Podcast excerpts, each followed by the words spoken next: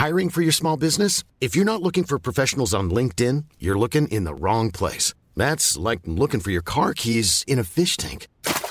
LinkedIn helps you hire professionals you can't find anywhere else, even those who aren't actively searching for a new job but might be open to the perfect role. In a given month, over 70% of LinkedIn users don't even visit other leading job sites. So start looking in the right place. With LinkedIn, you can hire professionals like a professional. Post your free job on linkedin.com slash people today.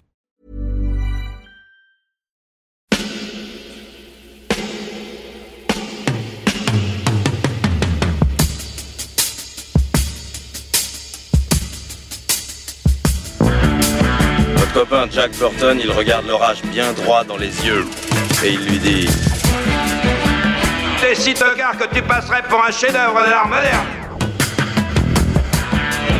Madame, je n'écrirai rien sur ce film, c'est une merde Merde Ce sont les gars qui se prétendent normaux qui vous déçoivent. Les dingues, ça ne fait jamais peur.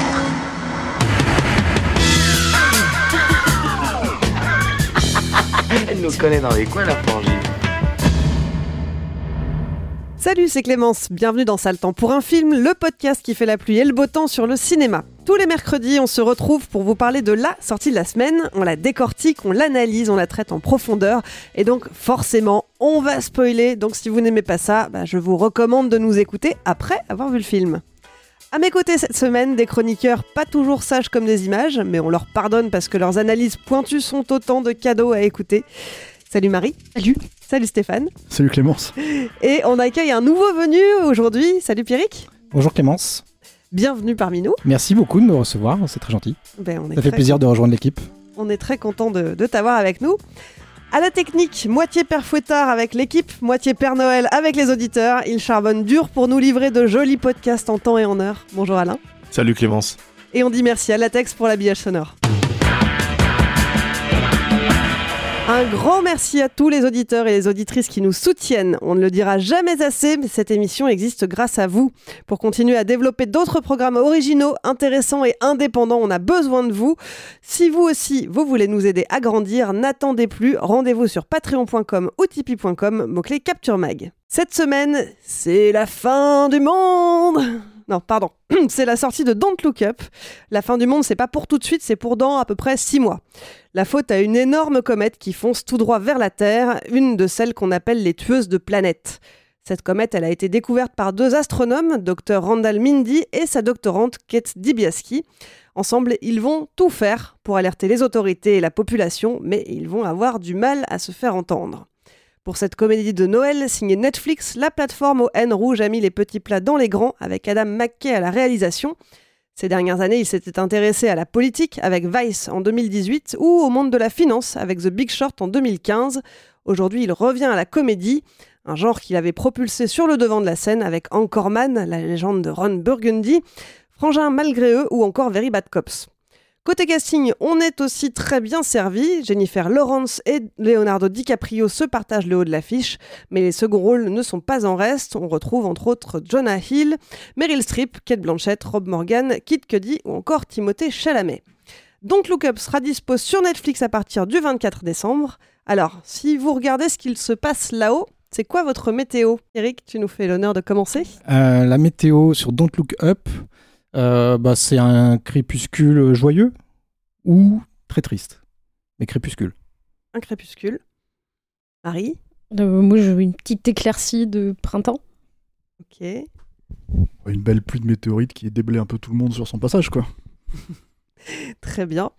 Alors, on va voir ça en détail tout de suite.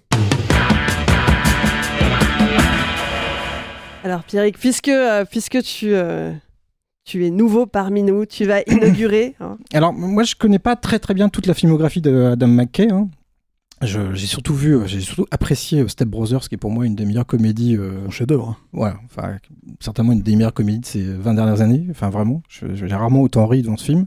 Et euh, j'ai pas vu Vice, mais j'ai vu euh, le précédent, là, The Big Short, c'est ça? Euh, Et il y avait un style assez. euh, c'était, c'était, je dirais pas satirique, mais c'était entre le documentaire et le, côté un peu grinçant, quoi. C'est-à-dire qu'il y avait des, portraits, enfin des, des, ouais, des caractères, enfin etc. qui sont, qui étaient quand même assez euh, croquignolesque quoi et en même temps c'était assez euh, renseigné sur ce qui s'était passé euh, voilà sur cette crise euh, le, le début de cette crise économique donc j'en étais resté là après Vice je sais que ça parle de politique et, là en fait je trouve qu'il ben y a une évolution en fait dans cette carrière puisque en fait on retrouve le côté à la fois hyper politique mais aussi euh, le côté comédie euh, à fond quoi à fond les ballons donc ça désigne quand même à tout va et je trouve ça plutôt réjouissant euh, moi, je me suis vraiment, vraiment beaucoup marré plus sur les dialogues, en fait. Je trouve que les dialogues sont vraiment hyper pointus. Il y a beaucoup de références à beaucoup de choses, de la pop culture, de, trucs de com, de market, même, de, enfin, même les, les, journaux en prennent plein leur tronche. C'est vraiment. tout le monde en prend pour son grade. Et puis. Les euh, communicants en général. hein. Ouais, les communicants, puis voilà, c'est ça, la, la communication qui en fait euh, domine le monde, mais à un point où, où on a du mal à même se rendre compte. Euh, et donc ça, c'est hyper intéressant. Et puis surtout, bah, c'est bien fait parce que les personnages, enfin, il y a, il y a des vraies trajectoires pour tous les personnages. Que ce soit celui de Jennifer Lawrence, celui de Leonardo DiCaprio, j'étais j'étais vraiment étonné en fait de- des personnages qu'il arrive à, à, à- enfin, il donne des trajectoires qui sont hyper intéressantes. Euh, et puis voilà, ce côté, euh, on en parlait un peu avec Stéphane avant, mais le côté euh, idiocratie, quoi. C'est-à-dire que ça a été prophétisé il y a quelques années et on y est, on y est en plein dedans. Sauf que effectivement, c'est pas juste les gens qui sont des moutons, c'est aussi maintenant nos dirigeants et qui, regardent là où ça les intéresse de regarder, mais qui regardent pas où, se passe l'essentiel en fait des, problèmes. Et donc voilà, donc cette course à la montre, enfin surtout, je trouve que le, le début vraiment très brillant en fait, la présentation des personnages, la présentation des enjeux euh, quand ils sont reçus à la Maison Blanche, je trouve ça vraiment brillant. Euh, Il y a plein d'idées d'écriture qui sont euh, hyper intéressantes, notamment le, le personnage du général là, qui, euh, qui leur fait payer euh, les, les, les, les bonbons et la boisson et la bouteille d'eau euh, genre 10 dollars alors qu'ils se rendent compte après, après coup que c'était gratuit. Donc pendant tout le film, elle se demande. Parce qu'ils sont à la Maison Blanche, en fait. Ouais, et en fait, euh, tu te dis, ouais, mais euh, pendant tout le film, elle se dit, mais pourquoi il m'a fait payer ça En fait, dans quel monde on vit, quoi enfin, Ça, ça devient euh, l'obsession un peu euh, de ce personnage-là. Ouais, c'est ça. Ça devient son obsession. Puis elle, son obsession, c'est que les gens réalisent et puis que et les gens réalisent pas. En fait, ils prennent tout ça comme un comme un espèce de de, truc marketing euh, qui va se transformer euh, en une course économique euh, mondialiste. Enfin, c'est ouais, ouais, je trouve ça globalement vraiment très très bien écrit de, bout en bout.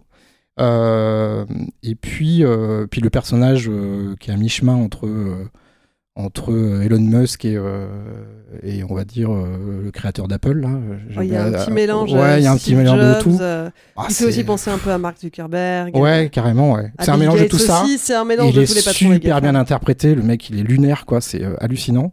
Et, et voilà, et tout ce qui est tout ce qui est prévu par ce gars-là, on sait que ça va se casser la gueule et c'est jubilatoire quand ça se casse la gueule. Et en même temps, c'est d'une tristesse absolue parce que bon, on va, je sais pas si on peut raconter la fin, mais c'est quand même. Voilà, on, on il- spoil ici. il advient, il advient ce On qu'on redoutait mais tous. c'est vrai que le, le- on sort l'épisode deux jours avant la sortie euh, officielle, donc vraiment faut prévenir les gens que, que si vous voulez vraiment pas qu'on vous raconte le film avant de le voir, euh, Ouais. euh, attendez vraiment le- la sortie sur Netflix quoi. Ouais, et puis glo- mais globalement, on, s'attend à ce qu'il se passe ça. Il se passe, euh, voilà, c'est globalement, c'est. euh, Le film aurait pas d'intérêt s'il se passait pas ça. Ouais, je pense. Et il y a quand même une pirouette finale qui est quand même hyper intéressante aussi. Enfin, Mm. voilà, je, je trouve que globalement, le, moi, j'étais très très agréablement surpris par la, mise en scène et l'écriture d'Adam McKay parce que euh, je trouve que c'est la première fois que je, je compare pas avec ses comédies parce que la, mise en scène d'une comédie c'est toujours un peu différent. Il y a une histoire de rythme. On n'est pas sur le même euh, côté léché des plans, etc. On est plutôt sur l'efficacité du, gag. Euh, par contre, sur ce que j'avais vu sur sur son film politique, enfin le seul que j'avais vu, j'avais pas été emballé par, particulièrement par la mise en scène. Je trouvais ça un petit peu austère, etc. Et là, je trouve que ça emballe tout. Les effets sont fonctionnent tout le temps. Euh, voilà, je trouve qu'il n'y a pas de gras en fait dans le film. Le film dure 2h23 et euh, enfin 2h20 et quelques. Je trouve qu'il n'y a pas de gras. Ça ça tient la route de bout en bout quoi. Voilà, mon avis. Très bien. Effectivement, un, un crépuscule plutôt. euh, Bah, en fait, c'est euh, c'est à la fois très joyeux et en même temps d'une tristesse absolue parce que, enfin, moi j'avais le sentiment en voyant le film de dire, mais en fait, on est en plein dedans, quoi. On, est, on, on vit dans ce monde-là, en fait, en ce moment. C'est Et super c'est ça qui est terrifiant, quoi. À, à- à l'inverse d'Idiocratie, qui pour le coup se projette Oui. dans un futur hypothétique, Et là puis c'est. qui, qui charge la mule. quoi. Enfin, Ouais. là aussi, ça charge la mule, mais il y a un côté, euh, on y est quand même. Enfin, on sent... Moi, le- ce qui m'a le plus effrayé, c'est le, le passage euh, euh, dans le quand ils sont à la rédaction des journaux là, où en gros, c'est je sais plus si c'est New York Times ou Le Herald Tribune, Tribune, ou un truc comme ça.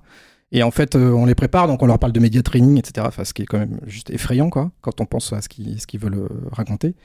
Euh, et puis euh, et puis après coup, bah, leur passage à la télé est catastrophique. Et finalement, on leur dit, ah ouais, mais les gars, vous n'avez pas été bons à la télé, donc euh, la news, on va pas la sortir en fait, parce que c'est vous avez pas. oui, ils disent pe- crédible. personne reprend la news à part euh, vite ça. fait en Espagne et je sais pas quoi. Il y a que des trucs sur Twitter qui vous fous- qui se foutent de le- votre gueule et euh, Le globalement, euh, vous n'êtes pas crédible, donc on va pas sortir la news. Et ça, c'est effarant parce que je, je crains malheureusement qu'on n'en soit pas loin, quoi. Ah, C'est-à-dire que le film est quand même une, une belle allégorie de tout ce qui se passe avec le, le réchauffement climatique euh, et l'environnement Exactement. aujourd'hui. hein. C'est-à-dire qu'on Et regarde pas là où il faut regarder, quoi. Qui tire la sonnette d'alarme depuis longtemps et on voit le mur venir et euh, en fait euh, il arrive et il n'y a rien qui est fait. Puis, puis le film prend un autre écho aussi avec, euh, bah, avec la pandémie où tu vois toute la gestion de crise où euh, la présidente, donc qui est jouée par Meryl Streep, qui est une espèce de plus ou moins d'alter ego de Donald Trump, qui dit ouais mais là en fait ça m'arrange pas trop parce que euh, en fait il y, a- il y a les élections du midterm donc euh, là c'est pas vraiment le bon timing et euh, en gros on les envoie, euh, enfin déjà on les fait poireauter pendant une heure dans un couloir. Enfin, une heure, plus, bien plus qu'une heure en fait. Et, euh, et, et en fait, quand ils finissent par les, par les recevoir, et donc ils annoncent quand même qu'une météorite va, va frapper la Terre et détruire la Terre dans six mois. C'est pas juste on pense que, c'est genre tout est vérifié, c'est recoupé par la NASA, c'est 100% sûr. Et en fait, ouais, mais ça, ça m'arrange pas trop maintenant. Et le seul moment où ils les font revenir, où ils leur disent, bon, en fait, on va s'en occuper, c'est parce qu'il y a euh, un scandale sexuel qui va sortir, parce qu'elle a envoyé une photo d'elle, machin, et il y a un truc qui va, qui va leaker, qui va sortir. Donc, bah, finalement, là, et en fait, euh, c'est euh, une stratégie. c'est une stratégie média qui fait que on va s'intéresser au problème et pas et pas la gravité du problème en elle-même quoi. Et ça, c'est tiens, ça va nous faire regagner des points dans les sondages. Donc, allons nous occuper de ce problème maintenant, alors qu'il y a deux semaines, on s'en fichait Et il y a tout ce truc-là autour du personnage de DiCaprio. Du coup, tout le monde est autour de lui parce qu'il est super bien vu dans les sondages. Donc, euh, alors que euh, le personnage de, de Jennifer Lawrence euh, reste en retrait, alors que alors, le personnage en plus est super attachant et tout, mais on la laisse toujours en retrait parce que comme elle a pété un câble à la télé, elle est devenue un mème sur Internet et, et voilà. Il y a tout ce côté-là bah, qui reprend vraiment Donald Trump. Moi, j'aime beaucoup cette scène du meeting où ils ont leur casquette euh, Don't Look Up parce que donc évidemment, donc il y a une chanson, on n'en a pas parlé, mais la chanson euh, d'Ariana Grande qui joue euh, le, le rôle de je ne sais pas quelle star, euh, je sais plus comment elle s'appelle dans le film, parce que aussi c'est aussi un truc où les gens sont pas intéressés par la news de la fin du monde parce qu'il y a cette star et son mec qui est interprété par Kid Cudi qui se séparent et du coup là c'est le truc dont tout le monde parle sur les réseaux et pas de la fin du monde annoncée. Et, euh, et donc euh, elle, elle interprète cette chanson donc euh, Look Up, enfin Don't Look Up pour qu'il regarde en l'air et parce que voilà, qu'on vous parce que littéralement au- à un moment dans le film on finit par la voir la, météorite qui s'approche. Et en fait il y a cette scène assez drôle dans le dans le meeting où ils ont leur casquette, comme les casquettes de Trump, Make America Great Again. Et là, c'est la casquette Don't Look Up. Et ils finissent par regarder en l'air et ils font Ah putain, mais en fait, elle est là, la On météorite. nous a menti. Mais genre, vous nous avez menti. Et tu dis, mais c'est fou parce que, en fait, euh, enfin, tu sais, c'est- vraiment l'humour. Enfin, la scène en elle-même est absurde, mais tu te rends compte que oui, bah, ça fait un peu écho à tous les gens euh, complotistes aujourd'hui. Et c'est, en fait, c'est ce que tu disais, euh, Pierrick, c'est que tu ris, mais en même temps, tu ris pas parce que tu dis, bah, bah, la scène en elle-même est drôle. Et moi, j'aime bien cet humour absurde là d'Adam McKay, parce que, comme on disait aussi tout à l'heure, moi, je suis très fan des Anchorman. euh, des, euh, de, de tous ces films avec Will Ferrell et John C. Reilly. Et là, du coup, quand tu vois ça, tu dis c'est cet humour absurde, mais qui est mis au service d'un message plus ou moins politique et, euh, et ça se rejoint. Du coup, tu ris, mais en fait, tu ris pas. Tu ris jaune, quoi. Ouais, exactement. Tu ris jaune. Bah, c'est vrai que, ouais, en, en le présentant, le film, je me disais, faut que je le présente comme une comédie, mais est-ce que vraiment on peut parler de comédie? Parce que le fond de l'histoire est pas rigolo. Ouais, c'est ça, c'est un peu une synthèse de, bah, un peu des deux types de films qu'il a fait jusqu'à présent, où il faisait des comédies ou des films un peu plus politiques ou avec plus de messages. Là, j'ai l'impression qu'il est un peu euh, en train d'un peu de rejoindre les deux. Donc, euh, on en parlait tout à l'heure en antenne. Moi, je préférais, enfin, moi, j'aime bien les, comédies euh, absurdes qu'il faisait, enfin, absurdes, qu'il faisait avec Will Ferrell, où vraiment c'était plus axé sur la comédie. J'ai eu un peu plus de mal avec celui-là, mais peut-être aussi parce que le, bah, sujet est trop, euh, en fait, est trop réaliste et trop. Enfin, je peux pas rire sur ça comme je ris évidemment sur Will Ferrell qui joue Ron Burgundy et qui est le pire des mecs toxiques du monde, quoi. Donc c'est plus difficile de rire sur ça. enfin, on peut pas rire au premier degré sur ça, quoi. Hmm. Quoi, la destruction, la destruction de la planète, ça t'amuse pas Si, mais ça me fait beaucoup rire. Mais le film, de toute façon, il est présenté comme une comédie. hein. Il, le, il le dit lui-même. hein. Pour lui, c'en est une. hein. Ah bah c'est vendu comme la comédie de Noël de Netflix. hein. Alors voilà, et ce qui est marrant, c'est qu'il a eu des critiques, euh, pas négatives, mais en tout cas, euh, de gens qui ont été déçus parce qu'ils disent que c'est un peu euh, déprimant. Et en même temps, c'est sa logique, en fait. C'est-à-dire qu'à partir du moment où il fait un film sur... euh, toute l'idée du film, c'est de dire, en gros, euh, on sait qu'il y a un problème avec le changement climatique, et personne ne fait vraiment rien, tu vois. Et en gros, euh, en gros, ce qui se passerait, c'est que... c'est ce que le film raconte. Et si on fait vraiment rien, bah, qu'est-ce qui va se passer? Il va se passer va nous tomber sur la gueule. Donc le truc, c'est que là, c'est la, la logique du film. Il est obligé. Le film aura aucun intérêt en fait si euh, si euh, si on traitait pas le sujet à, fond à fond les caisses quoi. Après, moi, je dirais. euh, Je rajouterais quand même que toutes ces comédies sont politiques en vrai à, à- à Adam McKay depuis le début, quoi. C'est-à-dire Pierrick fait un peu la fine bouche, mais Non, sur Step Brothers, c'est sociétal éventuellement. C'est peut-être euh, plus discutable parce qu'en fait, le truc de Step Brothers, c'est que je pense qu'il parle surtout d'une. Comment dire euh, De quarantenaires qui sont infoutus de grandir. Et mine de rien, on est en plein dedans. hein, euh, Enfin, euh, je veux dire, euh, voilà. Mais euh, avec euh, tous les films. Enfin, je veux dire, Marvel, c'est une représentation de ça hein, pour moi. hein, même si euh, je suis pas sûr que dans sa tête, ce soit forcément ça. Euh, Il y a de ça, quoi. Et, euh, mais par contre, euh, Encore Man, c'est clairement une comédie sur la guerre des sexes. Euh, Talladega Nights, c'est clairement une comédie sur, comment dire, la Bible Belt. Euh, c'est Ricky Bobby, euh, roi du circuit, son deuxième film. Euh, bon, Very Bad Cops, c'était, il y avait le, le- comment on appelle ça, il parlait déjà de la crise des subprimes en fait dedans, quoi. hein, et en, en toile de fond, même si c'était moins évident, quoi. C'est à New York, il y, a, il y a Wall Street, il y a tout ça. Et, et encore Man 2, c'est comment Ron Burgundy a inventé l'info, l'infotainment, quoi. Et donc, enfin, quelque part, encore Man 2, c'est la préquelle de, de, de, de Don't Look Up, parce que parce que c'est ce dont le film parle, en fait. C'est-à-dire que, en vrai, en vrai, moi, ce que je trouve vraiment passionnant dans le film, et c'est pour ça que je le rejoins, en fait, euh, sur Idiocratie. Alors, c'est vrai que c'est beaucoup moins gaguesque, c'est beaucoup moins euh, dans l'humour absurde, mais par contre, en fait, il y a euh, un truc que ne faisait pas par la force des choses, puisqu'il date de 2006, en fait, Idiocratie, c'est qu'il parle pas des réseaux sociaux. Et ça, c'est vraiment le truc le plus, je trouve, réjouissant dans le film. C'est cette façon, en fait, de défoncer euh, la logique, en fait, des réseaux sociaux, mais à tout va, quoi. C'est-à-dire dans, euh, dans, euh, dans Don't Look Up, quoi. Parce que euh, on parle du personnage d'Ariana Grande, mais c'est, voilà, en fait, c'est, c'est- on parle des, des, des- comment dire, des... Des influenceurs. euh, Voilà, tu sais, du, du mec qui jette. euh, le mec qui est, qui est avec euh, Oui, Jennifer et Lawrence, puis- qui la jette en fait sous le. Sous le sous le comment dire sous le camion quand il s'agit de faire un article pour dire j'ai couché avec cette fille euh, Ouais. elle est à moitié folle quoi Il y a l'info Donc, virale aussi. L'info virale qui est représentée par euh, les passants. Quand ils entendent la conversation, ils s'arrêtent, ils disent Ah, mais euh, vous parlez de quoi là De la fin du monde Euh, Non, non, c'est bon, c'est pour un jeu vidéo. ouais, C'est- voilà, c'est ça il y a- ça- plusieurs fois, ça revient dans le film. Voilà, ça. et il inclut ça, en fait, si tu veux, dans, dans, dans le truc. Et c'est mine de rien, en fait, ça fait maintenant 10-15 ans que les réseaux sociaux sont vraiment euh, hyper fondamentaux dans notre société. On peut difficilement passer à côté. Ta grand-mère, elle est sur Facebook. Donc le truc, si tu veux, c'est qu'au bout d'un moment, ça a un impact. Et cet impact, il est jamais montré au cinéma. C'est-à-dire, c'est jamais, ça ne fait jamais partie de la narration en fait d'un film. Quasiment le seul, là, ces derniers temps, on- on- vous avez fait une émission là qui, qui sortira la semaine prochaine sur Belle, où c'est dedans, tu vois, les réseaux sociaux, on en parle parce que c'est hyper important. Mais le truc, euh, le, le film de Mamoru Soda, mais au-delà de ce genre de film-là, c'est c'est rarement, c'est en général, c'est un truc de plot en fait très rapide. Oui, c'est peu traité de manière intégrée finalement à l'histoire. Voilà, et là, ça fait vraiment partie du film, c'est-à-dire ça fait partie intégrante du film. C'est le problème, il vient aussi de là.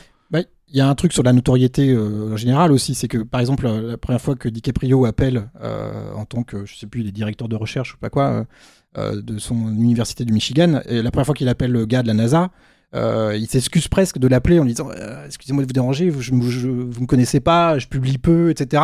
Donc il y a tout, déjà ça commence comme ça, c'est-à-dire qu'en gros euh, vous allez pas me croire parce que euh, je suis pas assez connu pour que vous puissiez me croire. Et puis ça prend une ampleur pas possible par- par la suite avec les réseaux sociaux, etc. Où, où en fait, en gros, tu n'existes que si euh, Ariana Grande euh, en fait une chanson quoi, de, de, de, ton sujet. Il y a ça, il y a le- la façon. Alors parce que moi, je, je c'est la même chose, mais en même temps, c'est important de.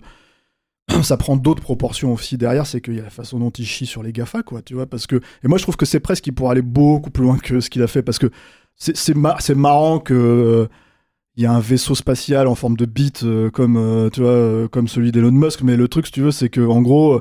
je trouve qu'en fait, euh, et ce personnage qui est joué par, euh, comment il s'appelle cet acteur, euh, qui était dans, hum, comment dire, dans les Spielberg, là, euh, j'ai un trou. euh, Celui qui joue le, le- justement le, le milliardaire là? Ouais, ouais. Euh, c'est une, re- re- relecture du. Mark Rylance. Mark Rylance, merci ouais. Alain. Tu Merci, vois. Alain. Alain, il a un micro juste pour nous euh, souffler les, mots parce qu'en fait, on note pas les mots, on note, on note pas les gens, quoi. Mark Rylance, il, fait plus ou moins le rôle qu'il qu'il a dans, comment dire, dans, Ready Player One, hein, euh, en moins sage, en plus, euh, comment dire, euh, caractériel et, et voilà, quoi.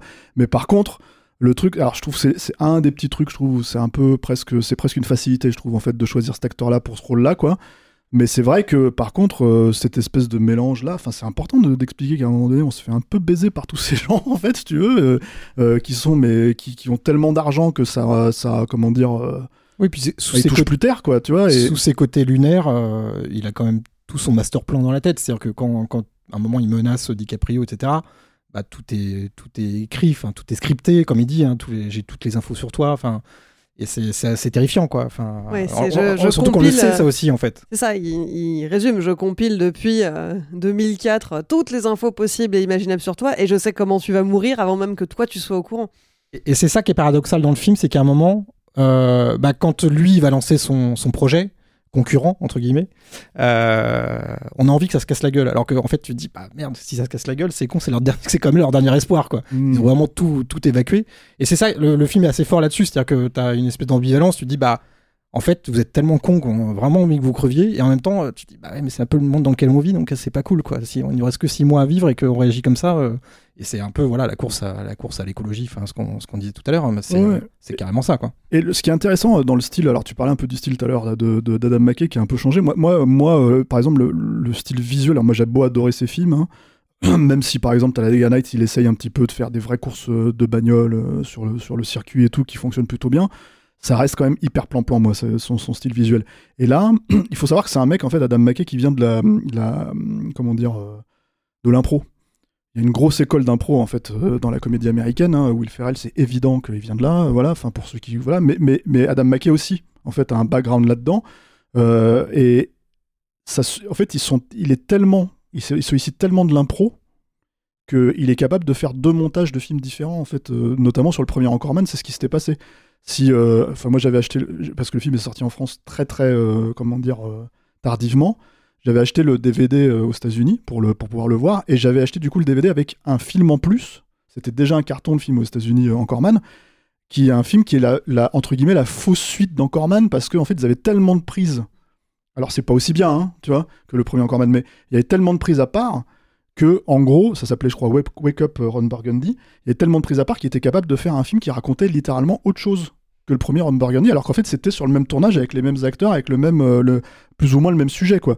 Et, euh, et ce qui est intéressant, je trouve, c'est que cette espèce de logique de, comment dire, d'impro, il l'a plus ou moins adapté à son style visuel. C'est-à-dire que, en gros, c'est un film qui utilise énormément de, de, stock shots, de plein de scènes, en fait, un peu partout dans le monde, quoi. Et euh, qui, moi, je trouve, retranscrit vachement bien l'urgence euh, de, comment dire, euh, de ce que tu ressens, en fait, comme problématique. Je pense que ça participe même au côté un peu anxiogène du film, quoi, d'avoir des plans de Tokyo là, d'avoir des plans de, de, de, je sais pas, de, de, à un moment donné, quand, quand, quand les, premiers bouts de- d'astéroïdes commencent à arriver, en gros, t'as un ours qui se retrouve au milieu d'un supermarché, et, et tous ces trucs-là, apparemment, c'est des trucs qu'ils ont shootés eux-mêmes. C'est-à-dire, à 90%, ils ont pas pris de stock shot, ils sont vraiment allés les faire eux-mêmes pour essayer de, voilà.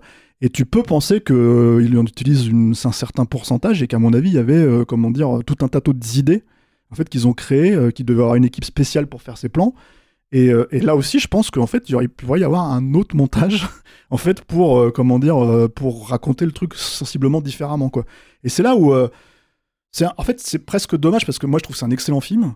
C'est presque dommage en fait que ça soit que sur Netflix en fait qu'on puisse le voir parce que euh, c'est un film qui mérite vraiment en fait de sortir en salle, qui à mon avis serait planté comme apparemment tout se plante en salle en ce moment Ah, quand c'est pas Spider-Man. ouais. Mais euh, comment dire, euh, c'est- c'est c'est dommage quoi, parce que voilà, après, bon, est-ce que c'est vraiment un film de Noël euh, Pour le coup, euh, je sais pas ce que. Sais, de bonnes fêtes, ouais. je sais pas comment Noël, va- enfin, je sais pas Ouais, comment je- Netflix va le, va le recevoir Ouais, le truc, hein, mais. Je suis étonné qu'ils le, qu'ils le sortent là comme ça, c'est le 24, c'est ça euh, Ouais, le jeu de 24 Noël, décembre, ouais. Franchement, c'est ouais, c'est une comédie, mais euh, pff, c'est comédie acide, quoi. Enfin, voilà. euh, moi, je me suis marré sur des trucs où, où effectivement, euh, tu, tu, tu te marres parce que c'est bien vu, que euh, voilà, ça résume bien la situation et que les, pareil, les présentateurs télé, etc. Ils sont, ils sont super drôles, c'est hyper bien écrit. mais tu, tu ris jaune, quoi. Enfin, voilà, tu, tu te marres et tu te dis, ouais, quand même, on n'en est pas loin, on en est à deux doigts même. Et puis, puis, enfin, puis mine de rien, t'es quand même. Enfin, c'est pour ça que moi aussi, je aurais préféré le voir au cinéma. C'est que euh, t'es quand même sacrément cueilli par l'émotion à la fin, quand même. La, la scène de fin, elle est quand même assez. euh, assez euh, elle y va, quoi. Enfin, Elle est intense, euh. super bien foutue et, euh, et puis elle est belle. Enfin, dans l'idée, elle est vachement belle, qu'ils se retrouvent tous, etc. Enfin, bon, on va pas Table, trop raconter, ouais, ouais. Ouais, ce repas de C'est super beau, euh, le, le repas de fin là, tu fais waouh, c'est c'est chaud. Ils le savent, ils l'attendent et, euh, et ça vient quoi. Euh, C'est marrant parce que moi, un des plans les plus tristes du film, et, et je l'ai vu deux fois parce que j'ai vu, j'ai pu le voir en projo parce que, euh, en fait, en gros, euh, je, je interviewais donc. Je me fais un petit, ma- un, petit peu vite fait ma promo, mais en fait, il y aura une interview d'Adam McKay sur Rokirama, sur le site. Euh, et du coup, j'ai vu le film en salle et ça a remarché en le revoyant une deuxième fois pour le podcast. Euh, c'est moi le plan qui m'a fait le plus, euh, qui m'a rendu le truc le plus mélancolique et triste, c'est la partouze sur les toits de, de je sais pas à New York ou un truc comme ça. J'ai trouvé ça le, le plus triste en fait. euh, Et je sais même pas, sais même pas expliquer pourquoi en fait. C'est le moment où on voit le toit et puis en, en, en, bas- en contrebas, il y a, y a des accidents, il y a des trucs Ouais, qui prennent ouais, feu, et tout en ça, fait, ouais. ils sont en train de baiser euh, dans un carré VIP, euh, tu vois, euh, voilà, et, c'est une partout, la partouze de la fin du monde, quoi, tu vois, ou je sais pas quoi, mais c'est un truc, en fait, hyper, j'ai trouvé ça hyper, parce que, en fait, il y a cette- ce questionnement de qu'est-ce que tu ferais, en fait, si c'était la fin du monde, tu vois, qui, qui est posé, et forcément, automatiquement, le film, en fait, il te confronte à tout un tas de points de vue sur ça. Est-ce que tu vas te retrouver ta famille? Est-ce que tu vas te faire une murge? Est-ce que tu vas... Et en fait, le truc, si tu veux, c'est que du coup, je pense que ça te renvoie toi-même à ce que tu ferais, tu vois, puisqu'il te propose une multitude de choix. Et je sais pas, ça en dit peut-être quelque chose sur moi, mais moi, en fait, si tu veux, c'est. Tu euh, n'iras pas de faire de partout si bah, c'est la fin du mais monde. pourtant, c'est un, un des trucs auxquels tu pourrais penser. Tu pourrais te dire qu'est-ce qu'on s'en fout, en fait, euh, tu vois. euh, C'est marrant parce que moi j'avais oublié ce plan, tu vois. Pas Et- et- ouais. Alors que j'ai vu le film il y a deux jours et c'est- tu me le rappelles, tu vois, mais j'avais oublié. Bah, c'est un peu Donc je rapide. pense que ça hein, dit c'est des choses truc- sur toi. ouais. c'est un- non, mais c'est un truc assez rapide, mais c'est vrai que en gros, euh, ça en dit des choses sur moi, sur la tristesse de la situation. tu vois, euh, attention, s'il vous plaît, tu vois. ne veux pas me faire euh, traiter de que tard là. tu vois, mais, mais non, non, mais c'est vrai que voilà, il y a un truc de, de, de, de- le fait de renvoyer, si tu veux, en fait, les gens à la situation.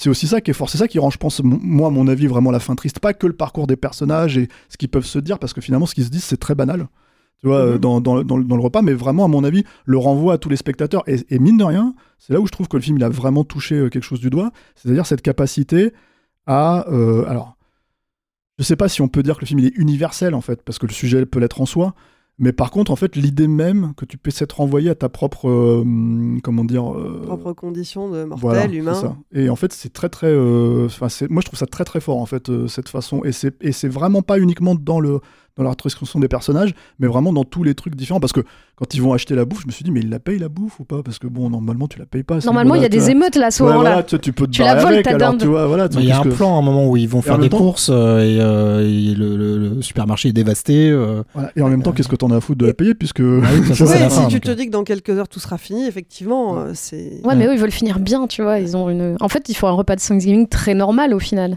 Ouais, et C'est d'ailleurs. c'est ça qui est euh, assez drôle, c'est de voir euh, justement ce repas de Thanksgiving qui est. euh, qui, qui a l'air très normal, avec en parallèle euh, bah, le, ce que font les riches qui s'échappent, euh, qui quittent la planète et tout machin. Et tu vois, c'est c'est- Ça, c'est une idée reprise de et Brich. ce deux salles, deux ambiances. C'est vrai où, que c'est euh, 2012. Ah, moi, je sais que je, je- en regardant ça, la, la fin du film, je me suis dit, effectivement, comme, comme t'as dit Stéphane, je me suis posé la question qu'est-ce que j'irais faire moi si demain c'était la fin du monde? Et en fait, bah, j'aurais envie de faire ça, de faire un dîner avec les gens que j'aime et de pas forcément faire un truc de fou, juste de passer du temps avec les gens qui me sont chers euh, et faire un truc normal une dernière fois.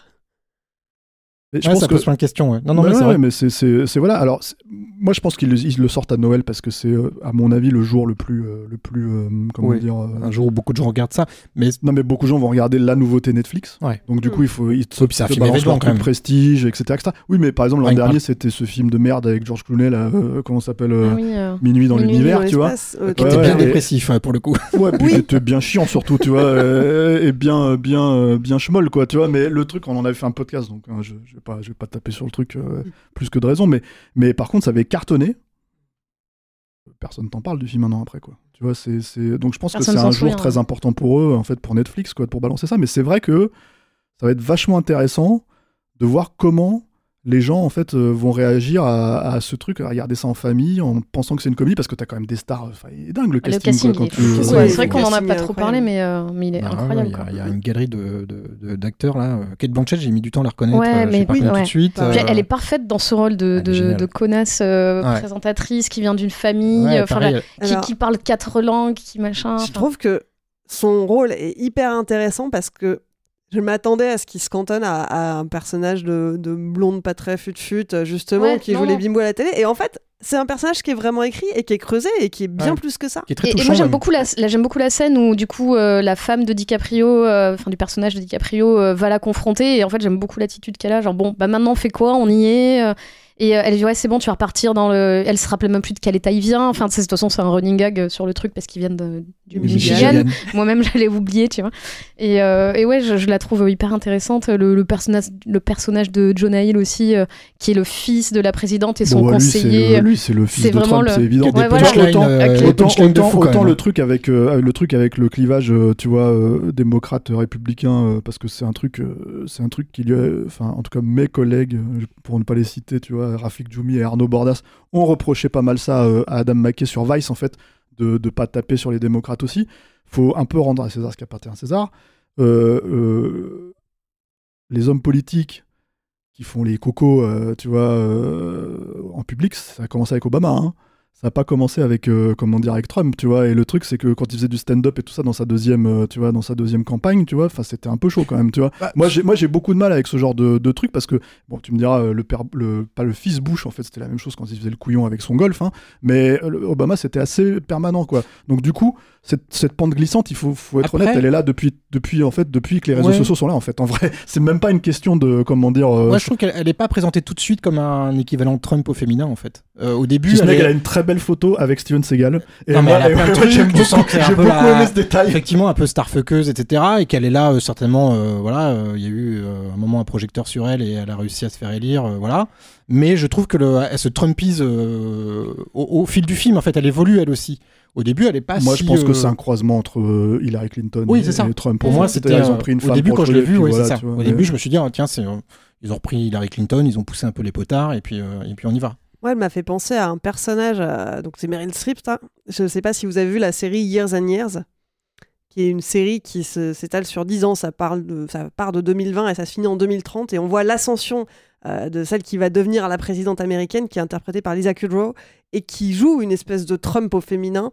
Et ça m'a beaucoup fait penser à, à ce personnage-là aussi, et qui va mentir euh, comme une arracheuse de dents face caméra, euh, alors que tout le monde en face, euh, elle, a- elle a dit quelque chose d'absolument inverse 30 secondes avant, et puis elle va, elle va se contredire en disant que, voyons, je ne vois pas du tout où est le problème.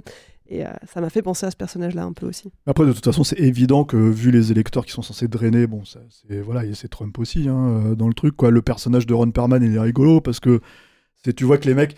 En fait, alors du coup, je vais poser la question sur Armageddon, mais pour lui, toute la pro- pensais en fait, aussi, euh, ouais. parce que Mm. t'es obligé de penser à Armageddon puisque Ah c'est oui. le même sujet. Évidemment. Tu vois, forcément, quoi. Et, euh, et je dis bien Armageddon et non pas Deep Impact, parce que Deep Impact est un film qui a disparu.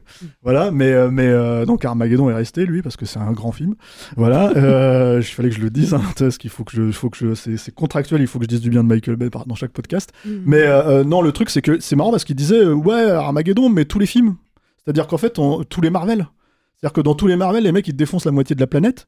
Et on continue, et alors c'est pas moi qui fais un point, un point Avengers, hein, c'est lui hein, qui, me l'a dit, c'est-à-dire que dans tous les Marvel, il défonce la... Mais tout va bien parce qu'à la fin, on remet tout dans l'ordre. Donc tout va bien, quoi. Et le principe du film, c'est de dire on peut pas remettre les choses dans l'ordre, c'est pas possible, en fait. Et c'est en fait, si on continue dans cette, dans cette voie-là, c'est fini, on y va. Et euh, bon, euh, le défaitiste qui est en moi, je pense qu'on y est déjà, en fait, en vrai. on verra dans 10, 15 ans, 20 ans, 30 ans, mais euh, le truc, c'est que, c'est que, que oui, je pense que, en fait, c'est l'anti film catastrophe, c'est l'anti Roland Emmerich, c'est l'anti euh, Armageddon, c'est l'anti euh, voilà, même en comédie, mais c'est même pas une parodie de ça en fait, c'est Je me vraiment faisais la euh, réflexion sur les scènes un peu spectaculaires. Je me dis, tiens, c'est marrant. euh, j'ai- j'ai- je, je sais pas s'il a réussi à trouver le bon équilibre. C'est-à-dire que soit il y va trop, soit il y va pas assez. Je sais pas, mais elles sont vachement bien foutues, mais elles sont très courtes. Euh, toutes les scènes d'intervention, euh, les décollages, les trucs comme Après, ça. je pense que c'est volontaire et que c'est pas ça que tu retiens. Enfin, tu vois, moi, ce que je retiens, c'est plutôt. euh, et on en a pas parlé aussi, mais il y a Timothée Chalamet dans une espèce de. de de punk à dread, on sait pas trop quoi là. Ouais, et- c'est la jeunesse nihiliste Ouais, qui a et- déjà de toute façon lâché la bride. et en fait, tu Sauf vois, que le mec, il, il, il sait, il sait euh, comment dire, c'est un mormon apparemment. Il sait, il sait. euh, Non, c'est pas un mormon. Non, c'est pas un mormon, mais il est c'est un. croyant, c'est tout. Oui, il est croyant. croyant et il sait faire la prière, tu vois. Enfin, c'est c'est là où tous les autres ne savent pas le faire, tu vois ce que je veux dire. Donc pour un nihiliste, je suis désolé, mais excuse-moi, Marie, je t'ai coupé. Compris. Oh, j'ai l'habitude. Non, arrête, ça suffit maintenant. hein, tu sais, il y a jurisprudence. Vas-y, vas-y. Non, mais voilà, enfin moi, je, je- je- ce que tu dis, oui, sur les, les- c'est vrai qu'elles sont assez courtes, elles sont un peu les scènes euh, un peu d'envergure, mais parce que justement, je pense que ce qui peut plutôt peut-être nous faire retenir, c'est bah, ces scènes-là quand euh, le personnage de Jennifer Lawrence rencontre celui de Timothée Chalamet et qui du coup a fait ah bah tant pis, c'est la fin du monde, vas-y, euh, on, sort ensemble. Et, en fait t'as ces relations qui se nouent, qui se, qui se, ils se seraient sûrement jamais rencontrés en fait au final parce qu'elle l'a rencontré à la caisse d'un supermarché dans lequel elle bosse parce que justement après tout le bad buzz, elle a changé de, de, de- de vie quoi. Et, euh, et en fait, c'est peut-être plus ces petits trucs-là que tu vas retenir que des grosses scènes, parce que c'est pas le propos du film, quoi. Hum. Après, c'est, enfin, la scène avec les drones, c'est quand même, euh, Oui. c'est quand même aussi un gag. Ouais, C'est-à-dire oui, bien que, sûr. Euh, t'as envie que ça se encore une fois t'as envie que Oh, on en a perdu un. Oh, Et, on en a euh, perdu deux. Et c'est assez bien foutu. Enfin, vraiment, euh, je les ai trouvés euh, bah, plutôt bien c'est- foutus ces C'est un film Netflix, hein, il y a de l'argent quand même, tu vois. Et puis c'est un film Netflix avec DiCaprio, tu vois. C'est même pas une question d'avoir Adam McKay, c'est que c'est vraiment, en fait, si tu veux, c'est euh, c'est euh, c'est le, le- Pourquoi c'est leur film de l'année? C'est parce qu'en fait DiCaprio a accepté de faire ce film. C'est parce que tout le euh, cast, en fait, tout le cast voilà. parle beaucoup plus aux gens qui vont regarder Netflix que le nom d'Adam McKay, en fait. Je- Exactement, voilà. Et le- Puis, le puis DiCaprio a son petit moment network là où il pète un câble à la télé et tout. Enfin, je trouve, je trouve hyper bien dans ce, Ah, dans ce rôle là. Il est, il est incroyable aussi. Ça a toujours été un film Netflix dès le départ. Enfin, c'était pas prévu que ça sorte au cinéma ou quoi que ce soit. hein. C'est- Ces films-là, ils sortent plus au cinéma, euh, Pierrick. Non, non, mais c'est pas ça. Tu mais écoutes ça le temps pour un des film. fois, c'est Non, mais non, mais, des oui, fois c'est prévu pour, euh, pour une major ou un truc comme ça. Puis finalement, la pandémie fait que euh, bon, on va le vendre à Netflix parce qu'on a pas Non, non, on c'est un l'argent, film qui a été, c'est un film qui a été financé par Netflix, mais enfin en tout cas qui a été, qui a été prévu pour ça. Mais c'est vrai que par contre, euh, le, le- le- d'après ce que j'ai compris, le film s'est tourné pendant la, la pandémie, et du coup, en fait, comme comme il y a beaucoup de choses qui étaient dans le scénario qui se sont finalement révélées être euh, arrivées et être plus ou moins, euh, comment dire, euh, euh, pertinents par rapport à la pandémie. bah, il a dû en fait partir dans une direction où il fallait foutre le plus de conneries possible dedans parce que sinon ça devenait plus vraiment une comédie, ça devenait vraiment un, Un reportage.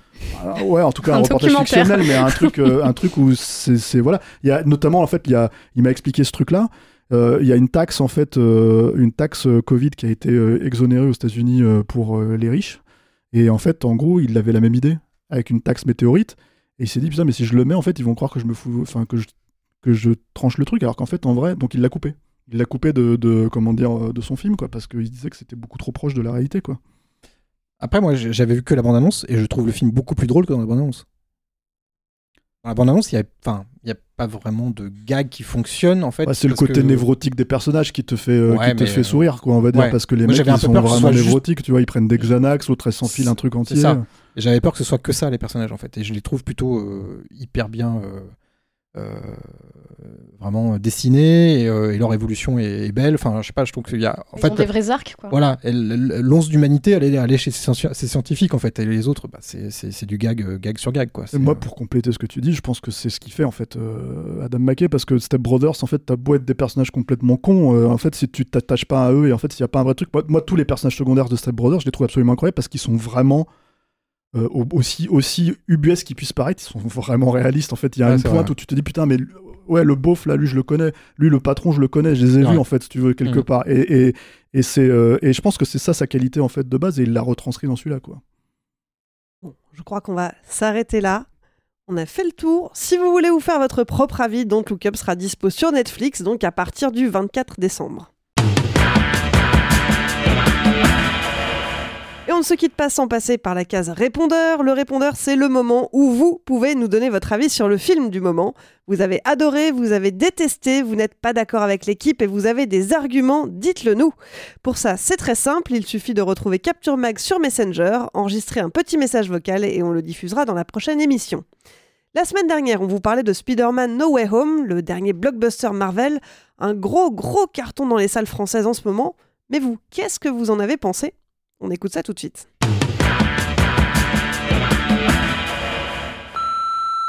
Euh, salut l'équipe de Capture Mag. Bon bah moi j'ai bien aimé euh, ce Spider-Man euh, No Way Home. Alors je me suis pas mis à hurler comme le reste du public.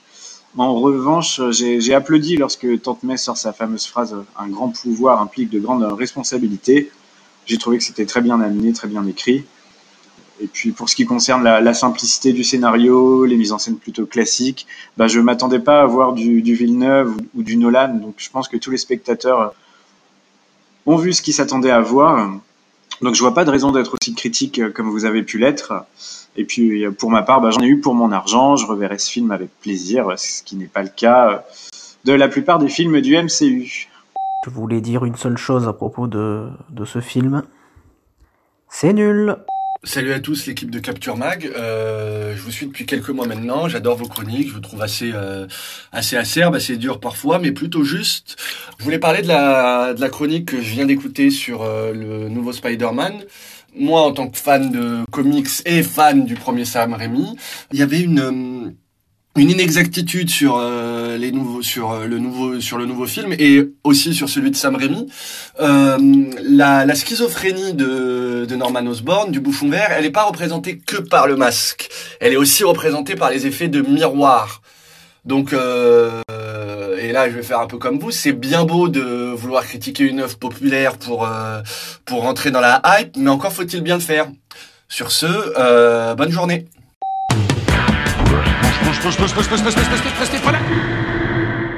Une petite réaction, Stéphane. Bah, là, le monsieur, en fait, il part du principe que j'ai, euh, comment dire, euh, que j'ai pas vu les Sam Raimi apparemment, ou que je les ai pas vus depuis longtemps. Mais en fait, au-delà, au-delà du fait, moi, je prenais juste un exemple. En gros, euh, la schizophrénie, elle n'est pas traitée de façon visuelle, cinématographique, avec le, à travers le langage du cinéma.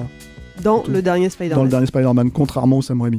Et j'utilisais l'exemple du masque. J'aurais pu effectivement traiter, utiliser l'exemple de, de, comment dire, euh, du miroir, mais vu qu'il Mais t'avais déjà dans- parlé 45 minutes. voilà, mais et puis, et puis comme le masque il est dans le film, de toute façon, c'est pour ça que je- j'en parle, je parle de ça, quoi, comme il est dans le dernier, quoi. C'est pour- c'est juste pour ça que je dis ça, hein, c'est tout.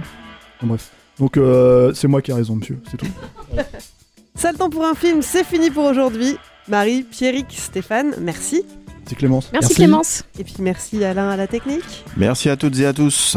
Et merci à vous qui nous écoutez et qui êtes un peu plus nombreux chaque semaine. Si vous nous découvrez, pensez à vous abonner pour ne pas rater les prochaines émissions. Et puis si ça vous a plu et que vous voulez nous encourager, que vous voulez d'autres émissions de qualité, n'attendez plus, rendez-vous sur patreon.com ou sur tipeee.com, donc les Capture Mag. C'est grâce à vous qu'on continuera à grandir et qu'on restera indépendant. Et grâce à vous, on a des papillotes et des petits chocolats au pied du sapin. Merci. Merci. Et puis pour nous soutenir, vous pouvez aussi nous aider à nous faire connaître. Parlez de nous à vos amis, relayez nos émissions sur les réseaux sociaux et mettez-nous des étoiles sur les applis de podcast. On compte sur vous. Allez, je vous laisse. Salut